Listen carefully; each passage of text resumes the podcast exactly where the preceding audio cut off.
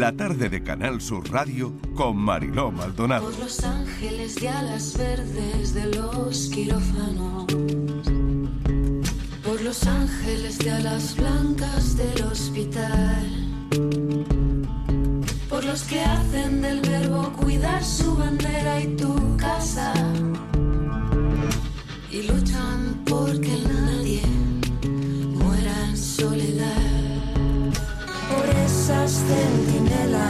Que no duermen.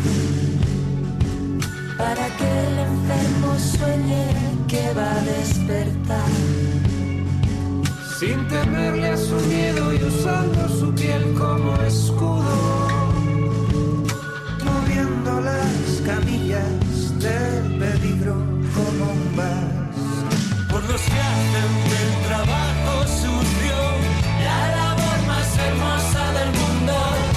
5 y 5 minutos de la tarde. Tengo que reconocer que no está entre mis asuntos preferidos hablar de la pandemia. Estuvo mucho tiempo eh, entre nuestros asuntos. Estuvimos bombardeados con tanta información sobre el virus, como ha dicho el Yuyu hace un momento. Nos pasaron tantas cosas, a cuál peor. Pasamos tanto miedo que me cuesta mucho elegirlo como contenido. Pero por otro lado, la pandemia nos dejó a la humanidad con muchas lecciones. Eh, yo creo que algunas las estamos procesando todavía.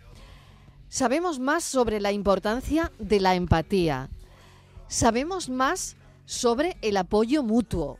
Sabemos más sobre solidaridad, aunque hoy el mundo no parezca que haya aprendido todas estas cosas. Porque es verdad que no lo parece. Bueno, ha llegado hasta nosotros una obra de teatro que se llama Estado de Alarma. Un momento, o sea, no, no, no, o sea, no, no, no puedes quedarte aquí, no nos conocemos de nada. Es verdad, no nos conocemos de nada. Y encima nos llevamos mal. Pues sí, nos llevamos mal. Aparte que yo tengo una depresión. No me extraña viviendo en esta casa. Mira, hace dos meses que no convivo con nadie. Lo que no me explico es cómo alguien pudo convivir contigo. ¿Qué quiere decir cuánto va a durar esto? Pues según han dicho los policías de la puerta, 15 días. ¿15 días? ¿15 días? Mira, esto es decir, o sea, yo necesito aire, o sea, me hace falta aire, por favor. Pues al jardín y mojate la nuca con el agua de la fuente, no te jodes. Pero es que no lo entiendes, que estoy enfermo, joder. ¡Mira! Para mí esto tampoco está siendo nada agradable, ¿vale? Pero cuando las cosas vienen así, lo único que podemos hacer es aceptarlas y llevarlas de la mejor manera posible. Tú por lo menos estás en tu casa, pero yo no. Yo por no tener no tengo ni bragas. Y eso sí que es un drama. Estado de alarma. Un respiro cómico, eh, aunque esté marcado en un contexto similar al de la pandemia. En esta obra, la pandemia sirve de telón de fondo para contar historia de chico-chica que, pese a no conocerse, se ven obligados a compartir un espacio y el proceso no se lo pueden perder. Es una comedia que mezcla un montón de cosas, situaciones, mm, bueno, que desde luego, eh, no sé si absurdas, no absurdas, pero que ha podido ser la propia realidad de, de mucha gente. Con nosotros está Paula Prendes, bienvenida, gracias por tardes. acompañarnos. Y César Lucendo, César, bienvenido. ¿Qué tal? ¿Cómo estás? Bueno, ¿qué supone esta, esta obra para vosotros? Pues la verdad es que jo, la introducción que decías, no quiero volver a hablar de la pandemia, estábamos aquí mirándonos en plan, jo. Justo lo contrario, pero... Pues pero- vamos a hablar un poco de eso. No, no, no de la pandemia. Eh, realmente eh, Sí, la de la- pandemia o los tres, tres meses de encierro, Claro. los 99 días, Claro. eh, es el telón de fondo en el que sucede la obra. Claro. Y es una visión, digamos, cómica, un poco... eh, que acaba es una comedia romántica de dos personas que, que no se conocen de nada y tienen se- están abocados a pasar juntos la pandemia, pero, pero desde un punto de vista sin pasar por los grandes dramas que, que nos ha dejado la pandemia, como esta canción de fondo de Vetusta Morla, que es maravillosa. Mm. Pero digamos que lo que mm, ofrecemos es una visión mucho más cómica y más, más liviana de, de lo que supuso el Sí, porque coronavirus. teníamos que llegar a eso, ¿no? De Claro, alguna manera. claro. Y esto también tenía que salir, es verdad Claro, porque que... ha pasado el tiempo y hay que poder mirarlo con perspectiva y poder sacar lo bueno, que, que hay mucho bueno de esto. Y bueno, y ahora que siga hablando aquí el, el autor de la obra. Venga, pero- el autor de la obra que diga Qué que- responsabilidad, por que- Dios. no, hombre, claro que sí, es, es yo creo muy importante, ¿no? Claro. César, eh, ver, eh, tener esa visión también. No quedarnos con lo tremendo, con todo lo que vivimos, porque también se vivieron situaciones muy cómicas, como lo del papel higiénico, ¿os acordáis? Sí, no? vamos a ver. Este país se queda sin papel higiénico Sí. y todavía no entendemos por qué. Sí. Yo creo que nadie ha sido capaz de Habrá gente explicar que el tenga por qué, ¿no? casa, Sí. no sé, ¿no? Todavía, pues, todavía, rollos, ¿no? papel Todavía. Y sin harina para hacer bizcochos. Totalmente. ¿Y por qué hacemos bizcochos? ¿Y por qué? ¿Y Pues por no qué lo nos sé. dio por ahí, Sí. no? A ver, realmente la idea viene un poco de contar. eh, a ver, no quería que en un comienzo el protagonista fuera, fuera el, el protagonista fuera, fuera la, la pandemia, el confinamiento. Lo que quería era un poco relatar una historia de dos desconocidos. Es una comedia romántica en un momento dado, es una comedia con mucho humor, pero claro, está contada desde la perspectiva de la persona que no tuvo la desgracia de que el COVID tocara su puerta o, o de alguien muy cercano, ¿no? Porque evidentemente sería de otra forma. Está contado para aquellas personas que tuvieron esa suerte de que no, no les afectó el virus. Entonces, claro, eh, lo único que queríamos, yo me encuentro dentro de esos afortunados, lo único que queríamos era pasar lo más rápido posible el tiempo y hacer algo. Entonces, claro, salieron muchísimas cosas, muchas chorradas, ¿no? Que si el papel higiénico, que si los TikTok, que si los retos, eh, que si tener que sacar a la calle con un perro de peluche, eh, cosas absurdas o kilómetros y kilómetros con la bolsa de basura. eh, todo eso estaba ahí, estaba ahí. Pero claro, tampoco quería una obra que pasara de puntillas por el conflicto y por lo que pasamos. Yo no quería una obra que fuera una, un recuerdo y qué mal, ni situarla políticamente en ningún contexto, ni en ningún partido. No, no. Yo lo que quería era contar una historia. Por eso, si vemos a estos personajes, digamos, desde el humor, desde todo lo que pasamos, y sí tenemos las transiciones de acto a acto, que sí nos ponen en, situación de dónde estábamos en ese momento. Tenemos la gran suerte de contar con, con Iñaki Gabilondo para hacer estas locuciones. Entonces, claro, te da un peso brutal. Si a eso le metes Resistiré, hecho por una chavala de 18 años que es un prodigio tocando el piano, pues claro, sí te mete en ese, en ese contexto. Hasta que digamos que estos dos mundos, por decirlo de alguna manera, se fusionan. ¿no? Entonces, creo que tenemos un espectáculo muy potente. No es una comedieta, no es una obra donde solamente vamos a hablar de papel higiénico.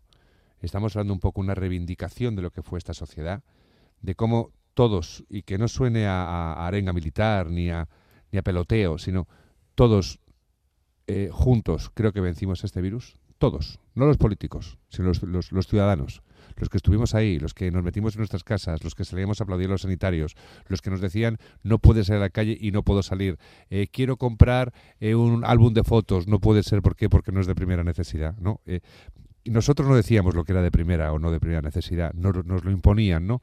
Pero creo que fuimos un ejemplo a nivel mundial y, y es bonito que, joder, que, nos, que nosotros mismos nos hagamos este homenaje, ¿no? Dentro de esto, que a lo mejor queda muy profundo, lo que hemos hecho es una comedia. Claro, pero ahí está. Es decir, todo Está. lo que estás poniendo encima de la mesa Claro. está en la comedia. Está en la comedia. Porque está en el contexto. Es que a mí las comedias que me gustan son Claro. esas, son aquellas que tú no paras de reírte Mm. constantemente durante mm, 80 minutos y al final te mete un batacazo que dices, hostias, y esto, que es que también pasó esto. Pero no perdemos el humor. Y sobre todo no perdemos en este caso un poco esta relación que se va, que van haciendo, ¿no? De estos dos desconocidos. Entonces, creo que ha quedado un espectáculo muy, muy completo, muy comercial, porque cuando tú pones en un cartel comedia, la gente quiere reírse, y a la gente hay que engancharla desde el minuto uno, tienes que enganchar de la pechera y que no paren de reírte, de que te acompañen durante, durante estos 90 minutos, y, y estoy convencido que va a funcionar, y no porque lo haya escrito yo, de verdad, porque yo ahora mismo me pongo a leer y y no, no, yo no reconozco que haya escrito ese texto. Claro, ya estás en claro. otra fase que es la de la interpretación. Hace poco estaba solamente la dirección. eh, y ahora digo, joder, me, me cuesta hasta aprendérmelo. Oye, ¿y os conocíais? ¿No? No, a no, ver, no, realmente no os conocíais. se sea que- Pasamos una pandemia juntos. ¿no? Sí, no, no, no, no, Después habéis pasado la pandemia juntos, pero, pero no os conocíais. No, yo A conocí ver. a, César porque, es- bueno, eh, nos habíamos puesto contacto en una ocasión y, y fue esta vez cuando realmente recibo este texto y, decidimos conocernos y, y ponerlo en común. Mm, Fue así como nos Y a mí es que el texto me encantó. Y más que nada también creo que es que todas las personas que estén en el, en el, en el patio de butacas se, van a sentir identificados porque todos hemos pasado por eso. Entonces, cada uno con sus experiencias, pero hay, hay mucho de, de- de lo que estamos contando en la obra de teatro que mucha gente se va a sentir identificada. Eh, igual que ahora que cada vez que cuento esta historia, pues de repente sa- me salen personas que me dicen, ah, pues yo viví la pandemia con una persona que no conocía y ahora, puf, Claro, ¿cómo acaban las estáis historias? conociendo un montón de Eh, historias. yo, de- yo empecé ayer a, Claro. a- a hablar de esto porque es verdad que, bueno, realmente es que acabamos de arrancar. El estreno, estreno, por así decirlo, es mañana. Hemos hecho un pase con público en Guadalajara, pero ahora que empiezo a hablarlo, te empiezan a contar historias. Y es como la época de la pandemia, algo que en cuanto terminó lo hablábamos mucho. Pero ahora yo tengo la sensación, tres años después, de que ha quedado en el olvido o no. Son esas cosas que no apetece hablar, ¿no? Pero, pero, pero está muy bien porque yo, yo realmente, como no lo he vivido desde el punto dramático, tengo muy buen recuerdo. Y, mm, y, y bueno, creo que hay que, que hay que mirar las cosas que nos han pasado. Y esto es como una película de ciencia ficción y no es ciencia ficción, es que es realidad. Entonces creo que engancha bastante. ¿Cómo se dirige uno a sí mismo eh, siendo actor y director de la obra? A ver, esto mm, no sé. Pues Está de- mirando a Paula como de- no, es que diciendo, a ver, Paula es una sálvame. cosa que tiene ahí, no, no, Sálvame. es que Paula lo tiene como Hombre, es que me parece esto, que esto no ver, es yo fácil. creo, ¿cómo, no es fácil, se dirige no es uno fácil. a- No, a vamos a ver. eh, No a ver, yo te digo, no es la primera obra que hago como actor y director. No es la primera, llevo ya tres. Estuve con una Gata Christie, estuve con una obra de Erika Sus, que era El contador del amor. He estado con otra que es Hongos, un texto de Julián Quintanilla, y ahora esta es la cuarta obra ya que dirijo y protagonizo, en este caso con, con Paula en esta ocasión. Pues mira, ¿sabes lo que pasa? Que lo tratas desde distintos, digamos, distintas perspectivas. Cuando arrancas, arrancas como guionista. Lo que quieres es que el texto funcione. Una vez que empiezas los ensayos, te metes en el personaje del director. Entonces te olvidas completamente de ti y vas solamente a trabajar, en este caso, con, tu compañera a la que quieres dirigir. Es una dirección complicada porque el actor está acostumbrado a que su compañero le dé bien las frases y que sea un trabajo conjunto. Yo no le daba ni una frase bien a Paula, porque yo no me la sabía. Yo estaba pendiente de ella todo el rato. Entonces, claro, era un trabajo muy en soledad de ella, hasta el punto de que cuando llevábamos 15 ensayos, Paula se sabía la función de arriba abajo y yo no tenía ni idea. O sea, yo me, he aprendido la- verídico. yo me he aprendido la función memorizada, no te exagero, hace cinco días. Sí, es Entonces, real. entiendo que es una faena enorme para ella, pero bueno, salió. Y luego, la dirección, pues yo creo que al tener tanto trabajo con el texto, al conocerlo tanto, al saber el mensaje que quieres dar, vamos a ver, el director lo que hace es mover los muñecos, en este caso son los actores, en el buen sentido, para transmitir un mensaje. Punto. Luego el actor es el que tiene que entender ese mensaje. Y haga lo que haga, por supuesto, que esté dentro de su cosecha y demás y de su talento y todo el rollo, pero que contribuya a ese mensaje que el director quiere dar. Ya no hablamos del dramaturgo, que eso es un caso aparte. O sea, tú cuando dices, ¿qué tal? ¿Te gustó eh, tal libro? Eh, o sea, tal película, no, me gustó más el libro. ¿Por qué? Porque tú en tu cabeza te imaginas cosas que luego en la pantalla no lo ves. Pues esto exacto. es igual. El dramaturgo tiene en la cabeza una cosa grandiosa y luego aparece un productor que no hay presupuesto y no puede poner aquí Marte, año 3054, y dice, pues lavapiés, año mm, 1980. Entonces te lo va cambiando todo, entonces es muy complicado. Pero como sí, como director, sé a dónde quiero ir, sí sé realmente a qué es lo que tiene que hacer mi personaje. Que está claro que estaría mejor, posiblemente, con alguien desde fuera, un director, pues no lo sé. Porque ahí sí me entra, digamos, un poco esto es un poco la pescadilla que se muerde la cola. Ahí sí me entra también la idea del dramaturgo, ¿no? Es decir, no es que quiero que esto sea esto. Entonces tengo la gran suerte de poder escribir, dirigir e interpretarlo. Entonces es mucho más fácil. Quiero preguntarte también por la salud del teatro a los dos. Mm, em, ¿Qué salud tiene el teatro? Estamos hablando de estado de alarma. Em, ahora tenemos mejor salud nosotros, ¿no? Porque eh, eh, hemos salido prácticamente de esa pandemia. Pero, eh, ¿qué salud tiene el teatro? Yo, sinceramente, te digo, y viniendo de, Madrid, que digamos que es donde está todo el teatro y demás, creo que hay un, exce- un exceso de programación de teatro. O sea, es decir, tú antes ahora mismo ibas a, al Teatro Fígaro, te ibas al Teatro Marquina y sabías que había tal obra. O al Lara, había tal obra de teatro. Pero es que ahora en cada teatro hay siete obras distintas. Donde tienes una en el escenario principal, otra en el hall, otra en los baños, otra en...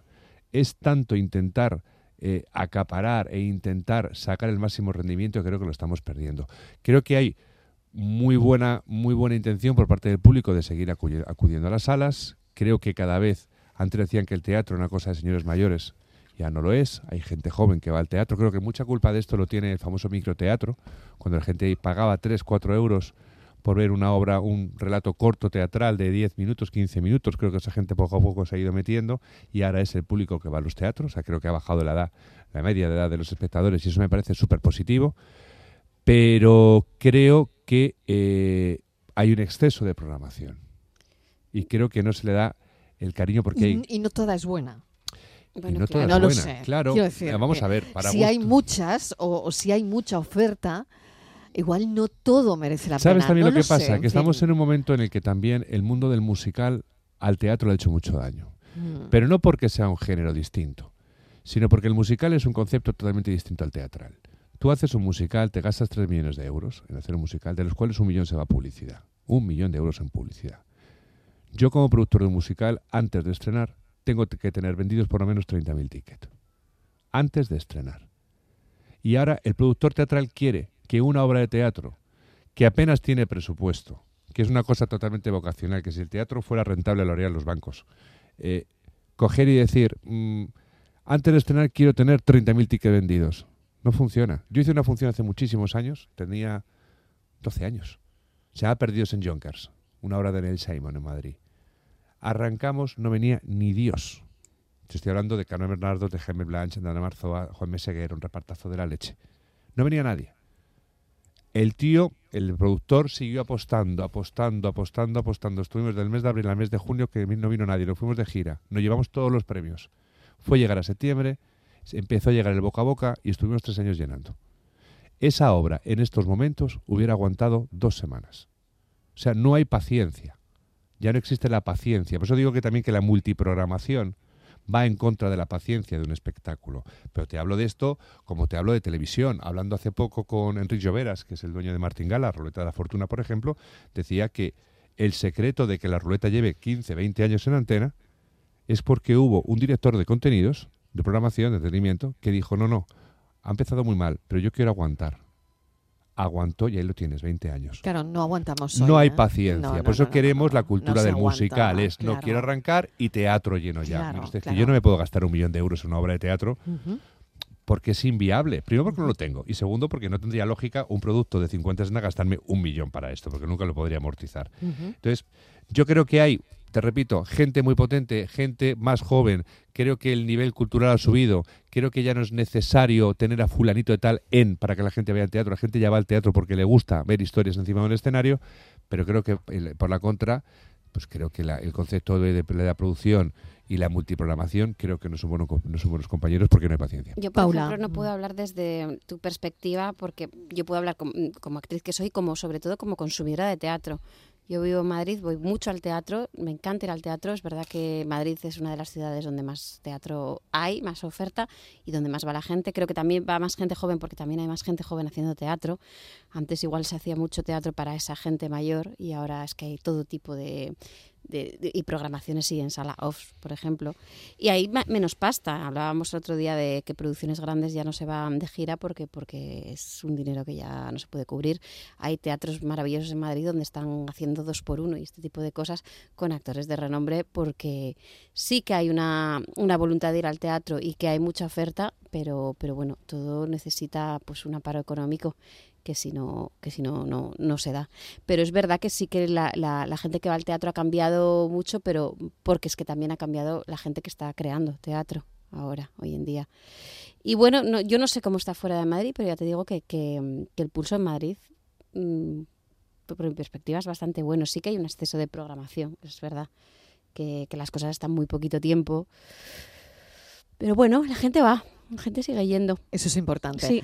Tengo a Borja Rodríguez, que es nuestro psicólogo, que Mm. lo tengo aquí también y Que quiere bien, que bien le, le- le- le- que la le obra. viene muy bien, que le viene muy bien a la obra, yo creo, ¿no? Eh, y a los dramaturgos y, y a todo el mundo nos viene muy bien. Borja, Venimos bien, venimos bien en eh, general. no estado de alarma, ¿qué, qué, te- Sí. qué te dice a ti? Estado Pues de lo alarma. primero- lo primero que le quería decir a, a César y a Paula es que me parece muy interesante y muy necesario que de hecho en la hora anterior en, en el café hemos estado hablando de la distancia y creo que es muy importante tres años después tomar distancia y poder hablar de la pandemia y en este caso del confinamiento, del estado de alarma que vivimos, de los 99 días que estuvimos encerrados.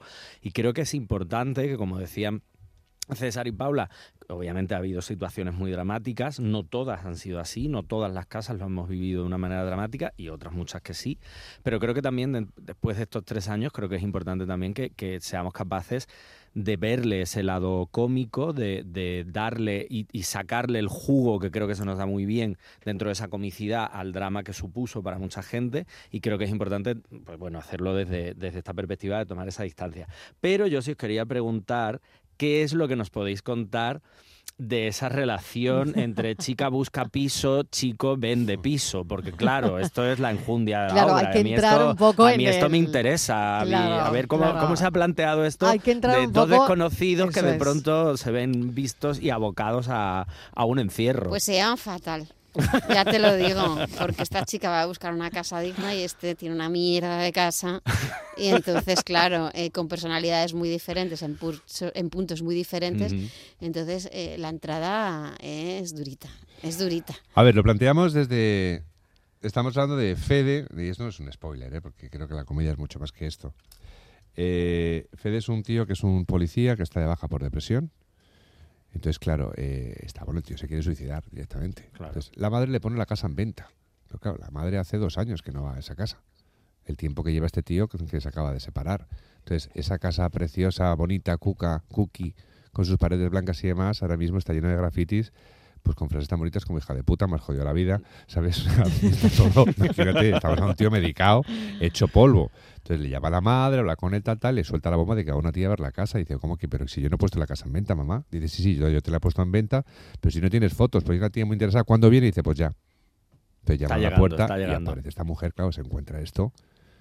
Dice, ¿pero esto qué es? O sea, eh, lo pone verde, o sea, lo pone de vuelta y media. Viene desde donde sale una casa, tiene 24 horas para comprar, está muy interesada, pero claro, lo que ha visto en internet no tiene nada que ver con eso. Le monta un pollo de la leche, se marcha la tía y evidentemente le llama a la madre por teléfono y le dice que se acaba de, de declarar el estado de alarma. Entonces en ese momento llaman a la puerta y es esta chica que tiene que quedarse a pasar el confinamiento con él. Entonces así es como lo planteamos. Entonces claro, son dos personajes, personalidades totalmente distintas. Estamos hablando de un tío totalmente depresivo con una tía que es un volcán. Por eso era muy complicado la elección del personaje de ella.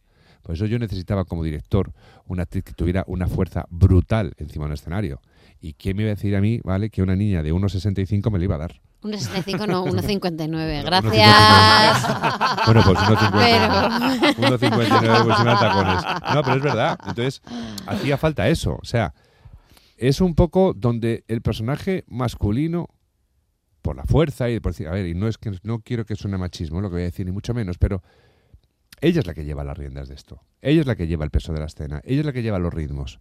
El otro es un pobre desgraciado que está de, de bandral, ¿sabes? Hasta, la- hasta las rejas y, y- y- el pobre no sabe dónde está. ¿Qué pasa? Que luego, eso sí, luego le damos la vuelta a la situación. Entonces, se plantea desde ahí y es bastante cómico. O sea, nosotros no estamos diciendo en ningún momento que estemos hablando de la pandemia. La pandemia sucede, acontece durante la obra. Al igual que acaba durante la obra también. Pero claro, durante ese tiempo pasan muchas cosas. Divertidas, eh, esa distancia que tú dices, el público lo va a ver, ¿vale? Con esa distancia ya de tres años, esos 99 días encerrados, va a recordar muchísimas cosas que también él, él hizo o pensó en hacer para Eso salir a la calle. Hay un lugar Hay un común. hay co- todos Hay un lugar común. Todos, todos. De hecho, hay un Sí, momento que sí, sí. resumimos el- los, vei- lo vei- los 20 primeros días de pandemia, lo resumimos en un minuto. Porque es a toda leche, uno batiendo huevos, el otro con un perro, no sé qué. O sea, es como a toda Claro. leche, papá, papá. Dice, no puedo más, llevamos 20 días discutiendo. Dice, me voy al baño. Dice, pues tengo una mala noticia. ¿Cuál? Dice que no hay papel. ¿No? Pues Claro. es, es esto. Claro. O sea, es un poco encontrar la parte comercial, la parte cómica, la parte divertida, pero sin olvidarnos, por supuesto, de la parte seria. Porque también habrá gente en el patio de butacas que, joder, que sí, que, que le haya pasado lo mismo con el papel higiénico, con el perro de, de- de- de cartón, con, con- con lo que sea, ¿sabes? Con el bizcocho, con el TikTok. Pero también hay gente que se le ha muerto su padre. Entonces no podemos banalizar esto. Por eso queríamos darle este homenaje a través de las transiciones de primero a segundo acto y de segundo a tercero. Con las músicas de la leche, con unas tormentas súper chulas y con una voz de un señor como es hablando. Entonces, claro, digamos que las dos cosas pueden convivir muy bien. A ver, eh, yo estoy emocionado con la obra, joder, ¿qué voy a decir? Pues es como si fuera mi bueno, hijo, invita, ¿no? invita a Sevilla, invita a Eh, Andalucía. Que, yo a que animo a que la mañana, gente venga. eh, mañana y el sábado, que Mm. pueden disfrutar en la Sala Bate de Sevilla. A las nueve y media a de la las noche. nueve y media de la noche. Mm. Ya os queda invitar a la gente.